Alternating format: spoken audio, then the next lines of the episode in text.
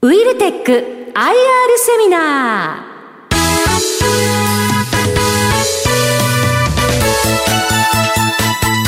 ー。この番組は証券コード7087東証2部上場株式会社ウィルテックの IR 活動の一環としてお送りします。お話は株式会社ウィルテック代表取締役社長宮城力さん。聞き手は株都庁カタリスト櫻井英明さんです。この番組は8月28日に開催した企業 IR& 個人投資家応援イベントを収録したものです。宮城社長よろしくお願いします。よろしくお願いします。えー、と今日は5つの分野について、えー、お話を頂戴しますがまず最初に、ウィルテックグループさんとはというところからお願いできますでしょうか。はい弊社はですね、はい、えー、昨年3月に、えー、東証2部に上場いたしまして、はい、えー、証券コードは7087となります。設立は1992年4月となりまして、まあ、本社は大阪府大阪市の東三国というところに構えております。えー、事業紹介ですが、機電系メーカーなどに対して、えー、製造請負製造派遣で支援するマニュファクチャリングサポート事業と大手ゼネコンなどに、まあ、建設技術者の派遣で支援するコンストラクションサポート事業。IT エンジニア派遣及びソフトウェア開発で支援する IT サポート事業。電子機器の受託製造及び電子部品の卸売りを行う EMS 事業、まあ、以上4事業を主要事業として展開しております。その他の事業としては海外事業。中古応援機器の修理販売事業。障害を持った方々を中心とした事業運営を行う特例子会社となります。えー、それでは簡単に、まあ、主要4事業の説明をさせていただきます。はい、えー、まず、マニュファクチャリングサポート事業ですが、こちらは製造請負、製造派遣、えー、機械、電気系技術者派遣、修理サービスを展開しております。製造請負、製造派遣が大体約80%ですね。技術者派遣が15%、修理サービスが約5%となります。当社の特徴としましては、まあ、電子部品や、まあ、電気機械などの、まあ、いわゆる弱電分野の取引が7割を超えておりまして自動車関連などの輸送関連分野は1割程度となります。またポイントとしてはお客様の製品を1個あたりで請求させていただく、まあ、製造請負と時間単価で請求させていただく製造派遣の割合が半々であるということです。基本的な姿勢は請負契約での取引としておりますが契約初期は派遣契約で契約させていただきます。派遣契約の間に、まあ、製品知識や技能的な要素の習得をしながら工程分析を行って、え、製造、え、請負契約へと移行するというのが基本的な流れになります。まあ、請負契約への移行だけでなく、まあ、新規契約も必要なことから、まあ、契約比率は半々ぐらいが継続的に成長できるバランスだと考えております。えー、続いて、え、コンストラクションサポート事業になります。こちらは大手ゼネコンやサブコンをお客様としまして、まあ、マンションやオフィスビル、商業施設、公共施設などの建築プロジェクトにおいて、まあ、施工管理技術者などの派遣を行っております。最近では、まあ、商業施設内のリニューアル工事などの請負事業も行っております。当事業における強みとしては、教育研修機能の充実があります。採用については、経験者だけでなく、未経験者からの採用も行っております。未経験者に対しては約2か月間の研修を行ってから企業様へ派遣を行っております。社内での研修内容が取引先からの評価を得ておりまして、順調に業績の拡大が図れております。現在では当社の教育カリキュラムで取引先の新卒社員の研修なども受託するようになってきておりまして、ま、徐々にその依頼というのも増えてきております。続いて IT サポート事業になります。こちらは昨年12月に当社グループに合流していただきました。まあ、事業内容は IT 系の技術者派遣事業と受託事業を展開しております。現在は主にソフト開発会社との取引が中心となりますが、まあ、IT 系技術者はどの業種においても不足感が発生しておりますので、まあ、今後は当社グループの取引先へと展開して、まあ、事業拡大に取り組んでいきたいと思っております。え続いて EMS 事業となります。え事業内容は制御盤や電源機器などの受託製造事業と電子部品の卸売事業を行っております。まあ、こちらは2つの事業おおよそ半々と割合で行っておるというところでございます。受託製造事業については、ま、設計部門を保有しておりますので、ま、今後の外注化ニーズを積極的に取り組んでいきたいと取り込んでいきたいと思っております。卸売事業では、まあ、単に部品の単品売りだけではなく、今後はニーズの高まる産業用ロボットなどの取り扱いを行っていくなど、まあ、商材の開拓に努めていきたいと考えております。えー、続いて当社グループの事業領域を図にしてみました。当社は製造、組み立てなどの中流工程を中心に、まあ、付加価値領域である技術領域、アフターサービス領域へと展開しております。まあ、今後はそれぞれの事業領域でグループシナジーを発揮することで、まあ、成長戦略を描いて、まあ、事業拡大をに努めたいと思っております。社長これもあの事業紹介のところでお話を伺いましたけどもやっぱり人が中心っていう部分大きいですか？そうですねあの我々、えー、売上高の拡大に伴って、えー、やはり従業員の数もそれだけ、えー、拡大していくと、まあ、そういうような事業モデルになります。あとあのマニュファクチャリングサポート事業のところで特にこの電子部品デバイス電気機械情報通信っていうのは、はい、こ書いてありますけど需要が高まるってまさにその真ん中ですか？そうですね。ど真ん中だと考えてます。どどうがつきますか？はい。ということはやっぱり人の手当も大変。そうですね。最近ではやはり需要が回復しつつありますので、はいまあ、すでにその採用状況に関してはもうコロナ禍前の状況に戻ってきている部分もありますし、まあ、むしろやはりその採用広告費をかけ続けないとなかなか生き残れない。まあ、そういうような市場になっております。まあ、幸い当社はあ、まあ、採用を、まあ、順調に増やすことができておりますので、えーまあ、積極的に、まあ、採用投資を行っていきたいというふうに考えておりますあとはクライアントさんのニーズにもやっぱり応えなくちゃいけないですもんね。そうですね。これ市場メーターですよね。そうですね。あのやはり、えー、そのまあ時期を指定して、はい、えー、まあ、きっちりその生産あの開始時期にやはり合わせるようにあな、まあ、ニーズがやっぱり非常に多いので、まあ、そこの指名にきっちり応えていくということが必要になります。はいからコンストラクションサポートのところですが、ここもですね、なんだかんだ言って人手不足ですよね。そうですね。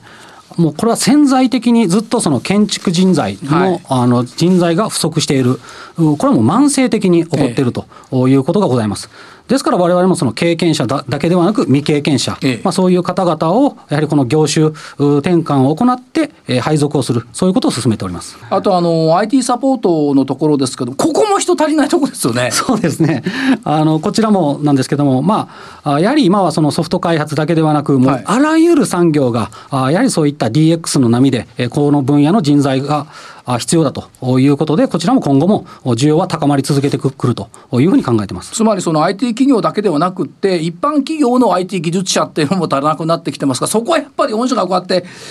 やってくれるとありがたいんですよね。あのやはりわれわれの取引先である、えー、その製造メーカー、はい、あまたはそういったその建築、まあ、大手ゼネコン様、まあ、そういったああのメーカー様もやはりそうこういう IT 人材、はい、えー、は必要というニーズも増えてきてまいりますので、はい、やはりこちらのネットワークっていうのを活用しながら拡大に努めたいというふうに考えてます。だから御社の人がいなかったら困っちゃう会社さんたくさんいますよね、はい、そうですね。あのそういう使命を あの強く感じています。だから重大な使命ですよね。そうですね。その意味では。はい、はい、あと EMS のところではこれ一気通貫の受託製造。はい。これも技術的にはこれ大変だと思うんですけどどうなんでしょう？そうですね。あの当社もやはりその設計からあやらせていただくということで、えー、非常に今もこの引き合いは非常に多数抱えておりましてもうこの足元の受注残で言えば過去最高の状況にありますので非常にそういったニーズは高まっているというふうに感じています。では2番目ウィルテックグループの強みのところのお話を出しましょうか。はい、はい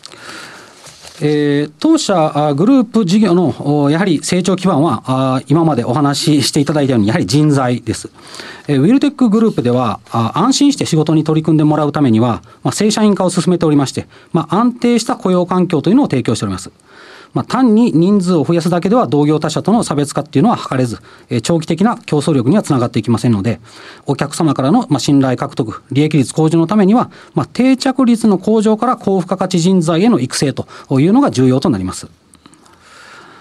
えー、また、あの安定した事業成長のためには、顧客基盤というのも重要となります。まあ、我々は製造業においては、まあ、大手電気機器メーカーや、まあ、電子部品メーカー、まあ、建設業においては、まあ、あの主要なゼネコンやサブコンなど、まあ、多くの日本を代表する企業と取引をさせていただいております。えそのような、ま大手企業に、ま評価されまして、取引を拡大できている要因として、ま主な3点を挙げさせていただきます。えまずは、やはりその基盤である人材に対する取り組み、え2つ目に、え長期顧客化に向けた提案力、3つ目に、え改善し続けるという姿勢が評価を得ていると自負しております。えウィルテックグループの強みとしては、まず人材に対する取り組みでございます。えー、我々の業績は、従業員一人一人の技術レベルによるところが大いにあります。まあ、現場経験豊富な、まあ、専任講師を配置して技術レベルを高めるとともに、まあ、研修環境を充実させることで未経験者の不安を解消し定着して働いてもらうことで、まあ、安定した業績向上に寄与しております。我々は単に人材を派遣するだけではなく生産効率や品質向上に責任を持って、製品1個あたりにいくらという製造請負契約へとつなげていきます。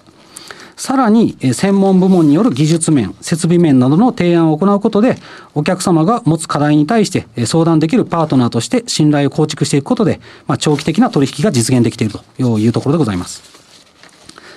そういった専門的な提案活動を可能にしているのは、当社が自社でも工場を持っており、製造工程の上流から下流まで日々分析し、効率、技術、設備の面で常に改善を行ってきたノウハウの蓄積によるものです。また、現場レベルにおいても、ま、2006年から毎年、ま、改善発表会を開催して、え、おりますので、えーまあ、そういう我々は全員活動で行う小さな改善から、まあ、専門部門による技術的な改善を提案することで、まあ、評価を受けているというところであります。はい。でそういう中で、まあ、基盤は人材ですよというお話が一つありました、はい、そして、えーと、ここがすごいと思うのは日本を代表する多数の大手企業先進企業との取引実績が高い、はい、ということですね。そうですねつまり大手企業あるいは先進企業のニーズに応えられるのが御社。はい、ということですよね。そうですね。我々の一つの使命として、まあ、やはりその生産の変動にやっぱりきっちり対応していくということが一つの使命であるというふうに考えております。そのためには、やはりちょっと大きな取引というのもやはり必要になりまして、いきなり生産がなくなるとか、まあ、そういうような、やはりそのメーカー様との取引というのはなかなかちょっとしづらいものがありますので、まあ、そういった大手メーカー様との取引を中心にさせていただいているというところでございます。あと当然ながらその教育ですとか雇用環境の整備っていうのは常に怠ってはいけないっていう部分ですね。そうですね。あのもちろんその教育ということだけではなくやはり、えーと、それぞれがおその仕事面でのフォローする間接的にフォローするということも必要です。そういう部分では我々やはりそのキャリアコンサルタントとかそういうような方々もやはり多く配置し次どういった仕事の技能を身につけたいかということも逐一相談しながらあ、まあ、ここに合った研修内容を決めていくという形でやらせていただいてます。ということはあなたが成長してくれれば我が社は成長するとこれ表裏一体ですね。おっしゃる通りです。はい、それから、えーと、この長期顧客化っていうところでその人材の派遣、うん、製造から顧客ニーズを深掘りするっていうのこれすごいなと思うんです。やっぱ現場にはいろんなものがあるってことですね。そうですねあのやはりあの最近の大手メーカー様であると、やはり、えー、この自分の得意な分野に投資をするという傾向にが強くあります。開発部門には非常に積極的に投資するけども、なかなか製造部門、過去みたいにそこに積極的に投資できないという状況もありますので、そこを我々が担っていく、はい、ということも必要だろうというふうに考えてます。常にやっぱりあの自社の社員の方のこともそうだし、クライアントの未来も考えて動いている。はいあの私ももともとその現場からの生え抜きで現場から、はい、上がってきておりますので、えー、やっぱりそういった部分ではあやはりその現場の労働環境をどう改善するかまたは労働条件をどう高めていくかあやはりあのここに対する我々従業員の思いというのは非常に強くあるというふうに感じてますので、まあ、それを中長期的に成長できるようにしていきたいというふうに思ってます。では3番目市場についてお願いします。はい。えー、我々の置かれているちょっと市場について、えー、ご説明させていただきます。えー、今年度5月に2021年版のものづくり白書が公表されておりますので、まあ、そのその資料に基づいて、まあ、今後の市場動向についてご説明します。えー、アフターコロナを見据えた、まあ、製造業のニューノーマルの主軸として、まあ、レジリエンス、サプライチェーンの強靭化と、まあ、グリーン、カーボンニュートラルへの対応、まあ、デジタル、DX 化への取り組みの進化の3つが挙げられております。まず、レジリエンス、サプライチェーンの強靭化については、新型コロナウイルス感染症は自然災害のような局所被害ではなく、世界全体に予測不可能な形で被害をもたらしました。まあ、このような中では、メーカー各社はサプライチェーンを分散化したですね、えー、国内サプライチェーンを構築するなど、万が一の場合でも残されたリソースで、まあ、事業継続可能なネットワーク作りが、まあ、今後のレジリエンス強化には不可欠となってきています。また、まあ、経済安全保障をめぐる、まあ、国際動向をリスクの一つとして把握して、えー、事前の対応も必要になります。まあ、以上のことから、あやはり一つの動きとして、まあ、製造拠点の国内回帰という動きが見え始めております。えー、当社の事業にとっても、こういった動きは大きなプラスになるというふうに考えております。えー、続いて、えー、グリーン、カーボンニュートラルへの対応についてですが、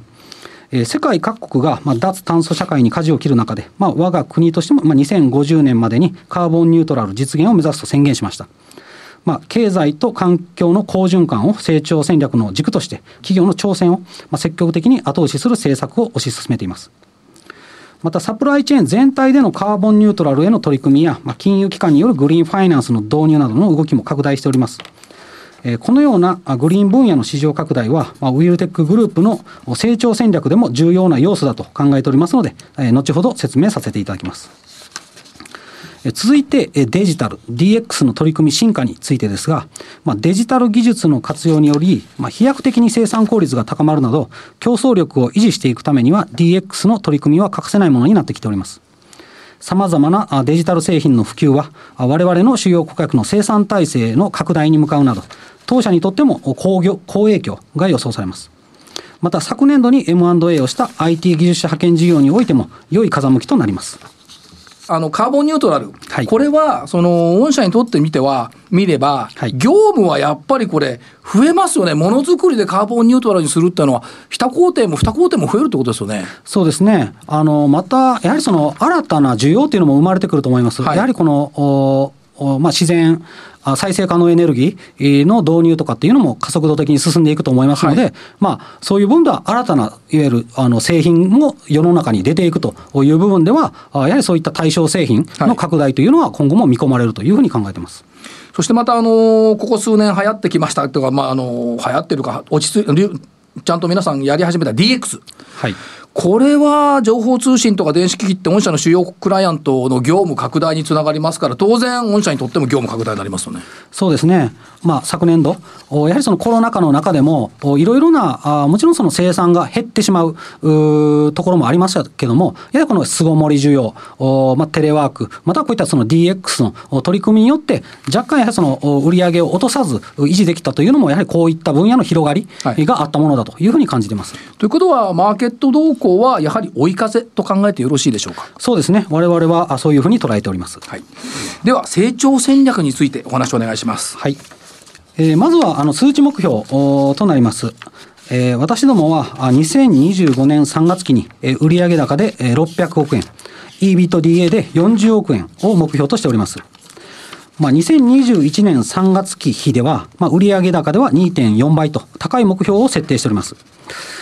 しかし、やはりその一つ一つの取り組みを確実にクリアすることで実現していきたいと考えております。次に、えーまあ、弊社があ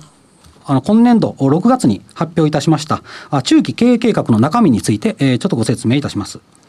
まずはあの基本方針として、事業規模の拡大、高付加価値化による収益性の向上、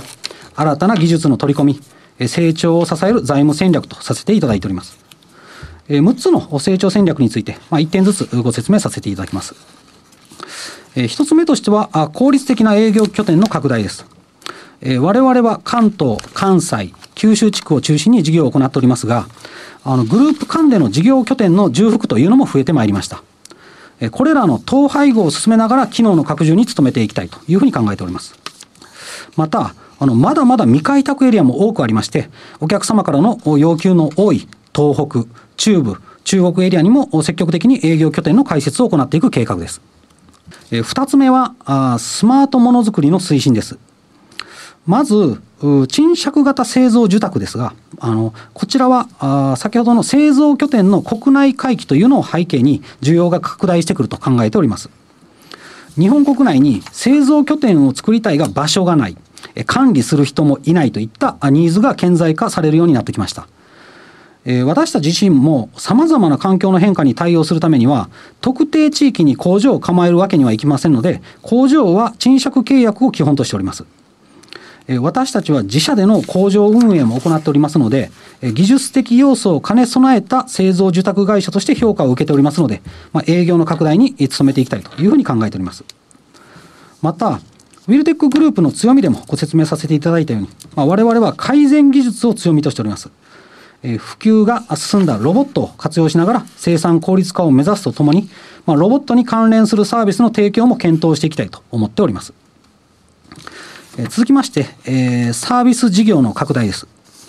こちらは先ほどの市場動向でご説明させていただいたカーボンニュートラルの対応を背景としております。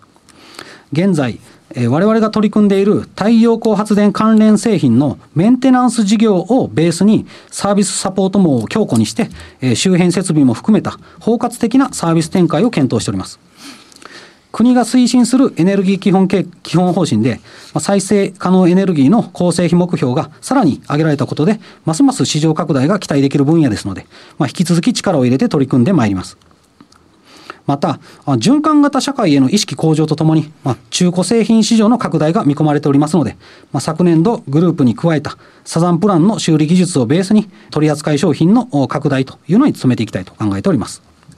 えー、4点目としては、高度人材教育の拡充です。まあ、これまでも教育拠点開設などに積極的に取り組んでまいりましたが、まあ、e ラーニングコンテンツの開発など、まあ、個人のスケジュールで受講を可能にするなど、まあ、教育の平準化を推進しております。充実した研修環境、まあ、研修方法を拡張することで技術的な底上げを図ってまいります。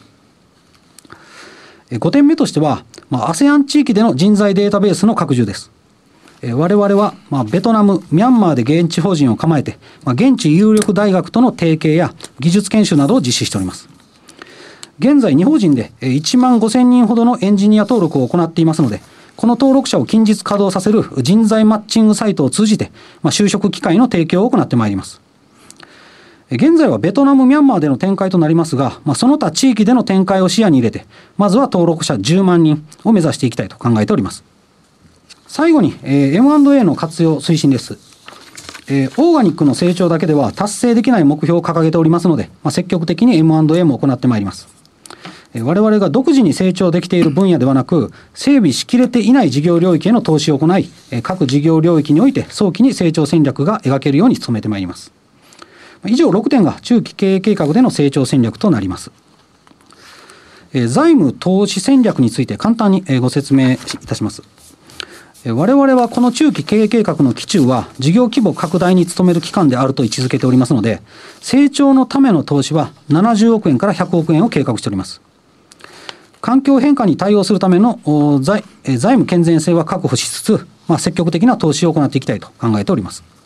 成長戦略6つ挙げて今お話を頂戴しましたけども、はい、まずそのやっぱり営業拠点っていう部分では、はい、東北中部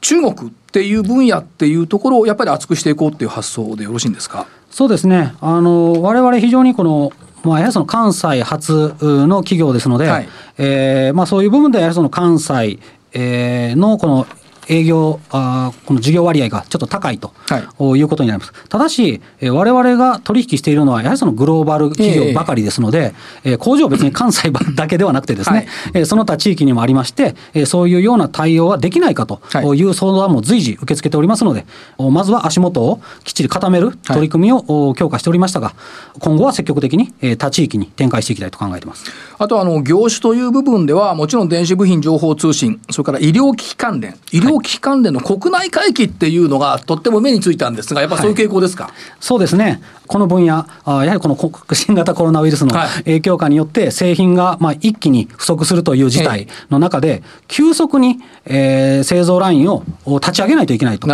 いうことがございました。あそういうようなところでは、やはりその我々請負企業として、その管理人材から含めてですね、はい、そういう立ち上げもさせていただきましたので、そういうノウハウというのを積極的にたあ実績をベースにですね、営業を強化していきたいというふうに考えてます。あとロボットっていうとこれやっぱロボットのオペレーターっていうのもどんどんどんどんこれから増えなきゃいかんということでしょうか？そうですね。あの 今まで、えー、単純にあの設備のボタンを押していたあ人材が基本的には今後はロボットの操作をするというやはりその技術領域への転換というのは、やはりその必要だというふうに感じてますので、えー、やはりこういった単純化された作業を自動化していくそういうようなところにやはり新たな需要もあると思ってますので積極的に取り組んでいきたいと思ってます。あとエネルギー周辺事業、もちろん太陽光発電とか、これ重要なの分かります。そしてもう一つ、リサイクルのところ。はい、これはやっぱり、これ、新たな人材提供みたいな感じになるんでしょう？どうでしょう？あこちらはあの基本的には自社で自社で、えー、はい、やっていく分野でございまして、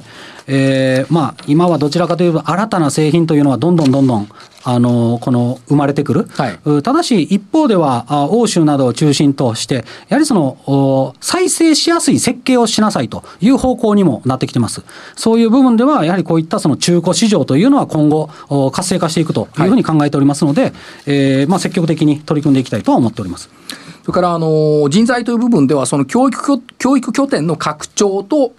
いう部分、はい、入られた方が相手先に行かれますよね、はい、そういった意味では、やっぱこう先輩後輩だとか、はい、それからあの共同でいろんなことやるだとか、そういうイベントってやっぱり多くやっておられるんでしょうか？そうですね。あの、それは先ほど申し上げましたキャリアコンサルタントを中心にですね、はい。はい。まあ、いろんな方々、やはりちょっとあの企業先へどうしても行きますので、えーそうですね。えー、どうしてもやっぱりその貴族意識といいますか、はい。はい、やはり薄まる傾向にあります。やはりそういう中では、あくまでウィルテックグループの社員ですよというような取り組みもやはり必要となりますので、そこは意識して取り組んでいるところまあ、教育研修とか、もろもろ含めてということですね。ですね。はい、からアジア、ベトナム、ミャンマー、ASEAN 地域って、これ、コロナ収まったら、またそういう分野出てきますよね。そうですね。あのやはり日本の労働人口を考えると、やはり、えー、圧倒的にこういった分野というのは、あまあ、ニーズはもう圧倒的にあるわけですから、あきっちりそこを拡大できるように、えーまあ、仕掛けを作っている最中ということです。から改めて確認しますが、その M&A の部分っていうのは、やっぱりそのシナジー効果を出せるような M&A を検討していくっていうことでいいですね。そうですね、あの我々の取引先は、先ほど言いましたように、その大手が多いわけですから、はい、あもうすでにある程度、新たな取引をするためには、あもうその口座はすでに持ってると、はい、おですから、そういう分野を積極的に M&A するというよりは、一から立ち上げるには非常に時間とコストがかかるような領域をちょっと考えております。はいでは最後のところで株主還元についてお話を出しましょうか、はい、まず我々の株主還元につきましては連結配当成功は30%を目安にしておりますので今期については通期で38円を予想しております。事業の成長と、安定した株主還元を継続して実施していきたいと考えておりますので、まあ、よろしくお願いしたいというふうに考えております。やっぱり株主さんのこともこう考えながら、いろんな資本効率、配当を含めて考えていくというふうに理解してよろしいですか、はい、そうですね、あのやはりその基本的には事業成長とのバランスというのを、やはりあのやるためには、安定的に、えー、きっちりそういう株主還元というのは行っていきたいというふうに考えております。わかりました。いろいろお話を伺いまして、ありがとうございました。宮城社長、ありがとうございました。ありがとうございました。お話は株式会社ウィルテック代表取締役社長宮城力さん。そして進行は株都庁カタリスト桜井英明さんでした。改めましてありがとうございました。ありがとうございました。ウィルテック IR セミナー。この番組は証券コード7087東証2部上場株式会社ウィルテックの IR 活動の一環としてお送りしました。